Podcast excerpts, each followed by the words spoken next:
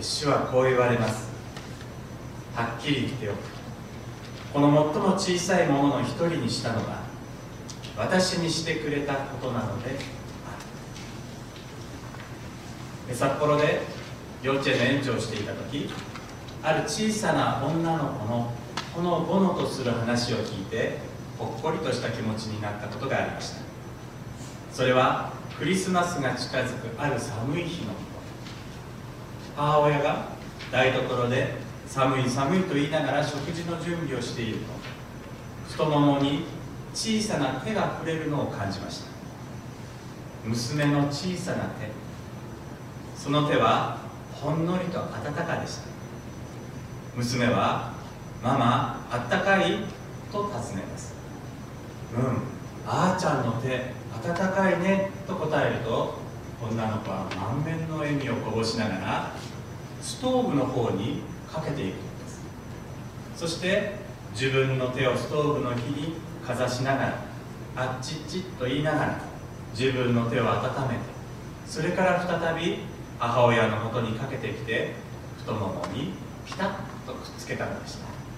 ママあったかいと嬉しそうに微笑みながら小さな小さな愛。でもその小さな愛は何倍もの大きな幸せを持ち運んでくれたのでした。愛に触れて心が動かない人はいません。それがどんなに小さな愛であってそこには不思議な人の心を動かす力があります。ある時には人を励ましたり慰めたり支えたり。なぜ愛には不思議な力があるのでしょうか。神様がこの世界を創造された時山の木々にも野に咲く花々にもまた空を飛び交う小鳥たちにもたくさんの愛を散りばめてくださいました。キリストへの道の冒頭の言葉皆さんもご存知の方が多いと思いますが次のような言葉を持って始まります。自然と啓示は神様の愛を証ししています。天の父なる神様は命と知恵と喜びの源であります。自然の大に美しいものを見てごらんなさい。また自然が人間ばかりでなくあらゆる生物の必要と幸福を驚くばかり満たしていることを考えてごらんなさい。輝かしい日の光地を潤す雨また山丘海平原それらは皆神様の愛を物語っています。なぜ神様はあらゆる自然そしてあらゆる命の中に神様の愛が輝くようにと想像してくださったのでしょうか。それは愛なしには私たちは生きていけないからです。愛の中にこそ本当の幸福を生きることができるようにと神様が作ってくださったからです。そしてこの人間の愛もあるいは自然界に輝く愛も全ては愛の神様から来ています。愛を通して私たちは神様を感じるのです。それは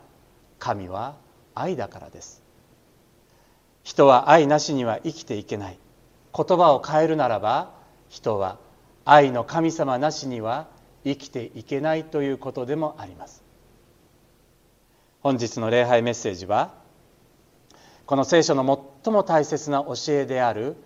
愛についてしばらくの間ご一緒に思いを馳せてみたいと思っております。マザー・テレサは次のような言葉を残しています。大切なことはいくら与えたかではなく与えることにどれだけの愛を注いだかです、まあ、この言葉は彼女がインドで貧しい人々のために働き始めた頃ある経験から生まれた言葉なのだそうです。ある時マザー・テレサのところにまあこの砂糖がですね全く入らなくなってしまったことがあったそうです。そのため毎日お世話をしている何千もの孤児や病人貧しい人たちにもこの砂糖を分けて与えることができなくなってしまいました、まあ、このような話が、えー、周りにも伝わってですねある日のこと幼稚園の先生からその話を聞いた4歳の小さな男の子が家に帰るなり両親にこう言ったのです僕は今日から3日間砂糖を食べないよ。僕の分をマザー・テレサにあげるんだ。3日後両親は息子からせがまれてマザー・テレサのもとを一緒に訪ねました。男の子の手にはしっかりと砂糖の入った小さな瓶が握りしめられていました。そしておずおずとその瓶をマザー・テレサに差し出したのでありました。男の子がマザー・テレサや貧しい人たちを助けるために3日間自分を犠牲にして貯めた砂糖でした。マザーは後に世界中で講演を頼まれるとよくこの時の男の子の話をするようになりました。彼女はこう言っています。その小さな子供がくれたものはそれを私たちが貧しい人々に分け与える時に計り知れないくらい大きなものとなって彼らの手に渡ることでしょう。この幼い男の子の小さな愛でもそれはとても大きな愛でした。なぜなら自分が傷つくまで愛したからです。この男の子は私にどのように人を愛するかを教えてくれました。大切なことはいくら与えたかではなく与えることにどれだけの愛を注いだかなのです。小さな男の子の本当にピュアな純粋な愛の行為によって、まあ、このことを教えてもらったとマザー・テレサは言うのでした。そして次のようにも続けていました。皆さんもそれを実行してください。年老いた両親のために一輪の花を持って行ったり布団を整えてあげたり仕事から戻ってきた夫を微笑んで迎えてあげるだけでいいのです。学校から帰ってきた子を迎えてやり声をかけてあげてください。今こういった触れ合いが失われてきています。忙しすぎて微笑む暇も愛を与えたり受け止めたりする暇もない。そういう生活になっていませんか？小さな愛でいいのです。そこに相手を思いやる心がこもっているのならばそれは大きくて温かな愛となって必ず届くからです。ある若いお母さんがいました。その方には一つの心の痛みがありました。それは待ちに待って生まれた赤ちゃんに障害があったことでした。何か自分に問題があったからではないかと自分を責めながら本当に苦しみながら子供を育てていきました。何年も精一杯子供を育てて子供も自由に歩けるぐらいの年になりました。しかし周りからの目やいろいろなストレスに限界を感じてしまいその子を連れて命を絶とうとしたのです。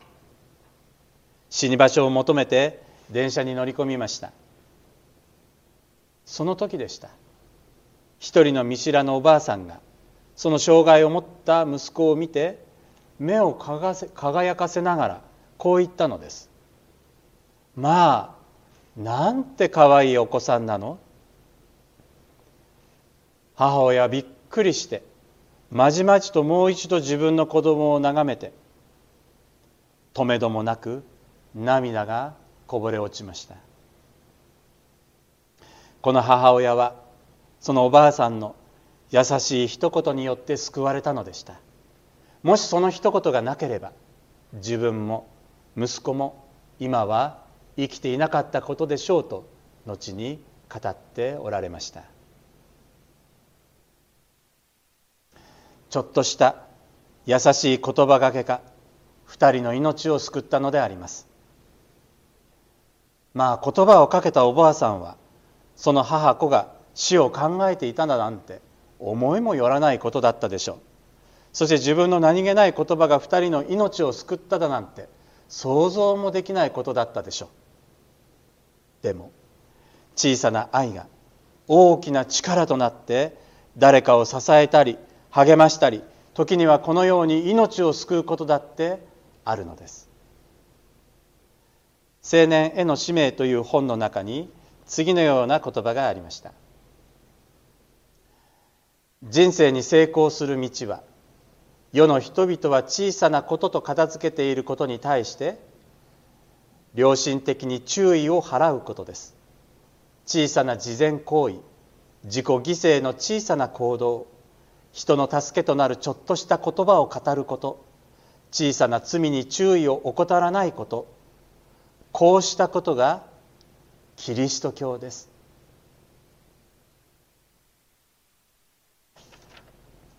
こうしたことがキリスト教ですという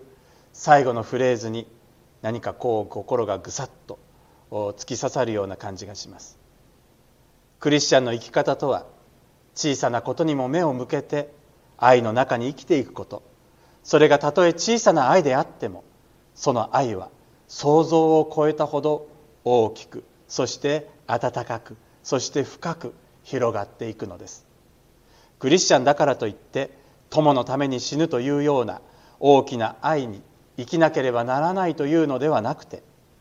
小さな愛から始めたらよいのです。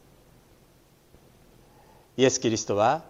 小さなものの一人にしたのは私にしてくれたことなのであると言って弟子たちに教えられました、まあ、聖書朗読をしていただいたマタイ25章34節から40節。本人は自分が何の良いことをしたのか全く気づいていません、まあ、少し長いのですがもう一度読みましょう。そこで王は右にいる人たちに言う。さあ私の父に祝福された人たち天地創造の時からお前たちのために用意されている国を受け継ぎなさい。お前たちは私が飢えていた時に食べさせ喉が渇いていた時に飲ませ旅をしていた時に宿を貸し裸の時に着せ病気の時に見舞い牢にいた時に訪ねてくれたからだ。すると正しい人たちが王に答える。主よいつ私たちは飢えておられるのを見て食べ物を差し上げ喉が渇いておられるのを見て飲み物を差し上げたでしょうか。いつ旅をしておられるのを見てお宿を貸し裸でおられるのを見てお着せしたでしょうか。いつ病気をなさったり牢におられたりするのを見てお尋ねしたでしょうか。そこで王は答える。はっきり言っておく。私の兄弟であるこの最も小さいものの一人にしたのは私にしてくれたことなのである、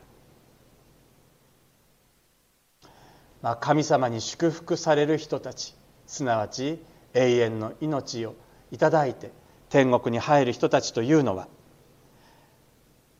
神様のために命を懸けて大きなことを成し遂げた成し遂げた人というよりもですね飢えている人に食べさせたり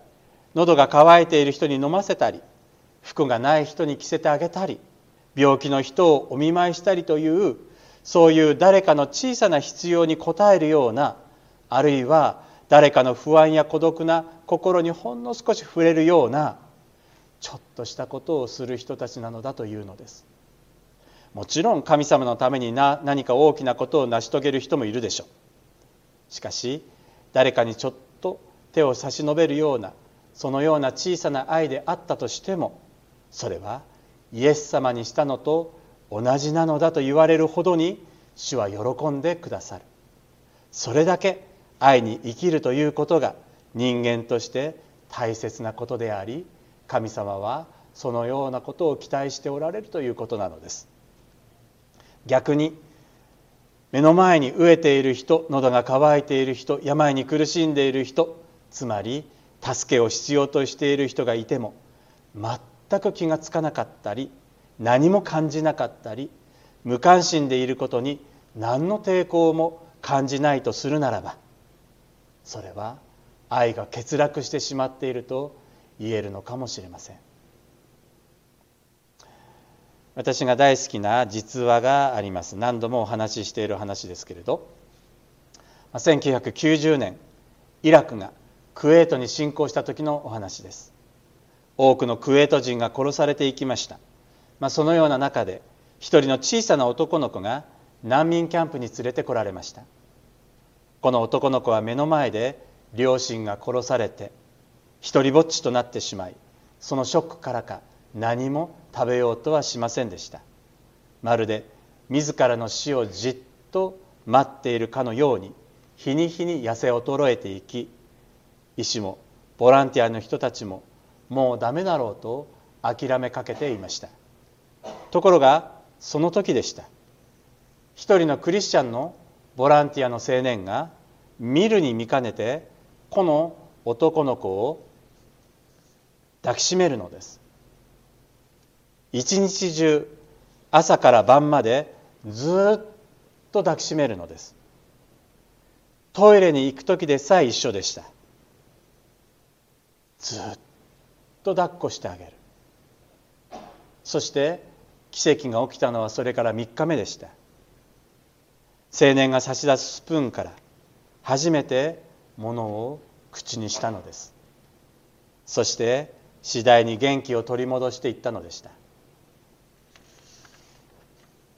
一体この男の子の中で何が起きたのでしょうか。生きる気力を失っていたのにお医者さんも他の多くのボランティアの方々もどうすることもできなかったのにこの青年の温かなぬくもりが男の子にもう一度生きようという力を与えていったのです。不思議なことです。青年の温かなぬくもりの中に男の子は確かな愛を感じ取ったのです。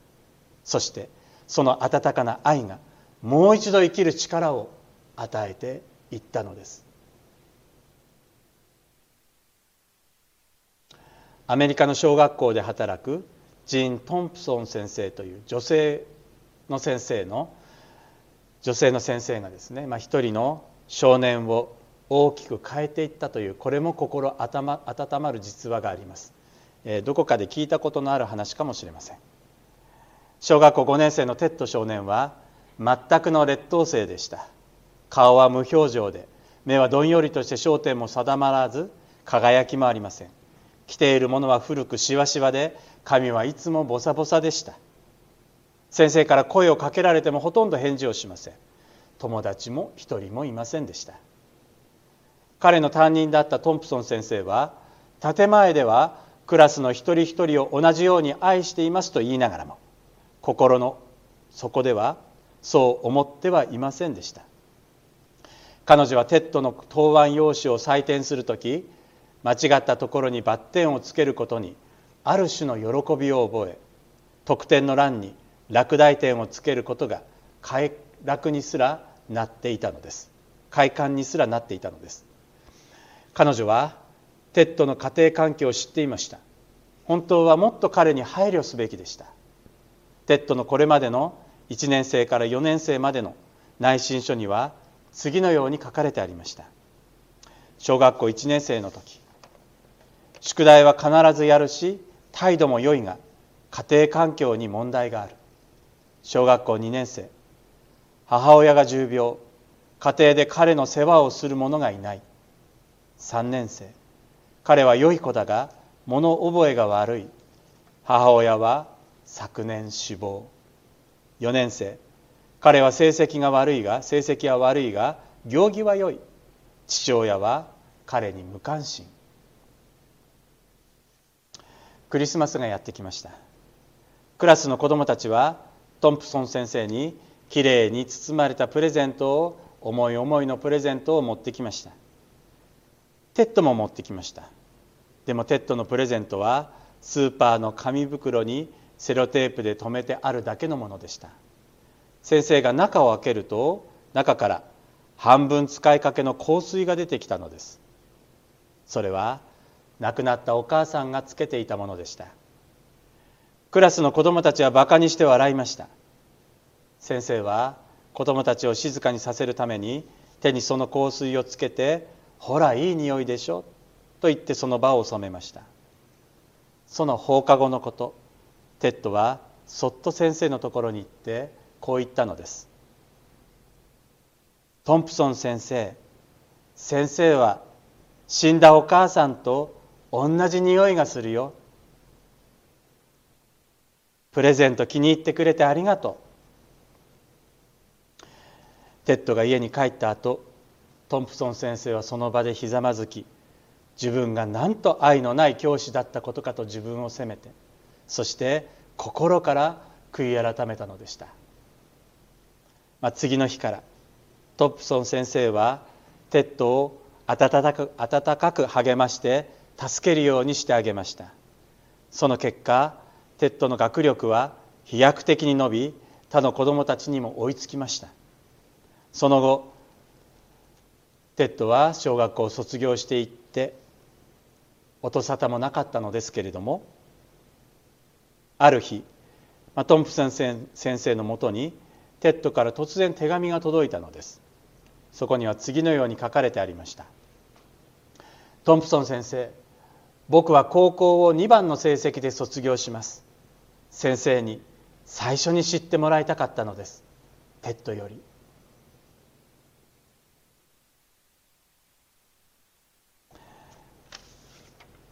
その4年後また便りが届きました。トンプソン先生首席で大学を卒業します。先生に最初に知ってもらいたかったのです。勉強は大変でしたがとても楽しい学生生活でした。テッドより。また4年後。トンプソン先生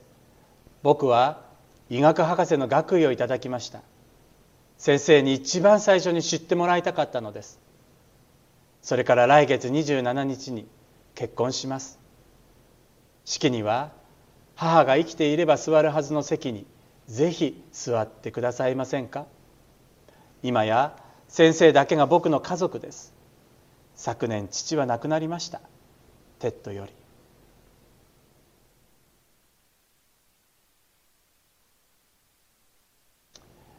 トンプソン先生の愛がこのようにテッドの人生に生きる力と勇気を与え大きく変えていったのでした。聖書のコロサイコロサイの信徒への手紙1章14節3章14節の言葉を思い出します。コロサイ3章14節次のような短い言葉が書かれてあります。愛はすべてを完成させる絆です。愛はすべてを完成させる絆です。絆。東日本大震災が発生した後この苦難を共に乗り越えようと、まあ、日本中でこの絆という言葉が使われるようになったように記憶しています。絆とは人と人とが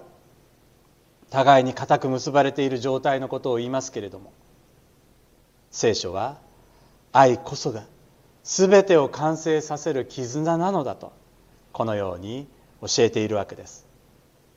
そして私たちは人間はこの強い愛の絆があれば生きていくことができるのです。先生に一番最初に知ってもらいたくて今や先生だけが僕の家族です。トンプソン先生が心を入れ替えてテッド少年を愛した時そこに愛の絆が生まれテッドを変えていったのでした。おそらくトンプソン先生自身もですね教師という働きの素晴らしさをさらに生きる意味を再発見したのではないでしょうか。目が見えなくて耳が聞こえなくてそのために話すこともままならない三重苦を生き抜いたヘレン・ケラー。彼女は愛についてこんな言葉を残しています。人生の目的は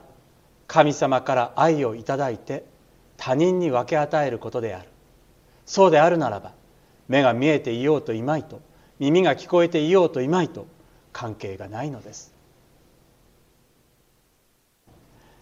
神様はすべての被造物が愛を輝かせて生きるようにと創造してくださいました。そしてその愛を輝かせる最たるものが実は人間なのです。本来は人間なのです。愛は神様が私たちに与えてくださった生きる目的でもあるのです。目が見えなくても耳が聞こえなくても話すことができなくても愛することはできる。愛することのできない人はいないしそのような状況というか環境も本来はないのです。もしかしたら目が見えるよりも耳が聞こえるよりも一層深い愛を生きることができるのかもしれません。なぜならばそれは痛みを知っているからです。神様は愛を生きるように愛を生きるようにと言われました。私たちの愛はあまりにも小さいかもしれません。またその愛は不完全なものかもしれません。あるいは自分よがりの愛かもしれません。それでもその人なりの愛を生きていくようにと教えられているのです。自分がしてほしいように人にもしてあげなさいとイエス様は言われました。自分がしてほしいことは必ずしも相手がしてほしいものと同じとは限らないんです。それでもそのようにしなさいとイエス様は教えられているのです。日本人はともするとですねこういうことをしたら迷惑になるんじゃないかと親切の押し売りみたいになるんじゃないかと恐れてですね結局何もしないでいる。お年寄りが立っているのを見たら席を立とうかなでもどうしようかな席を立とうかなどうしようかなと言って結局立てないというような。もしそれが何だろう。まあ時々ですね。自分を年寄り扱いするのかみたいなことを言われそうだったりとか。でもそんなこと気にしてら何もできなくなる。イエス様はそういうことを気にしなさいって相手の気持ちを気にしなさいじゃなくてそれはもちろん大切なことなんだけれどでももっと単純に考えていいと。自分がしてほしいようにしてあげればいいんだと。そしてそれは小さな愛でいいんだ。小さな愛から始めたらいいのだと。そのように教えているように思うのです。そしてそこに私たちの生きる目的があるのです。愛は深まっていくし愛も学ぶものです。ですから小さな愛から始めていくごとに愛は成長していくのだと思います。最後にエメリー・ディキュンソンの有名な詩を持って終わりたいと思います。少し意訳が混じっていますがこういう詩です。もしも私が一人の人の心の傷を癒すことができるなら私の人生は無駄ではないだろ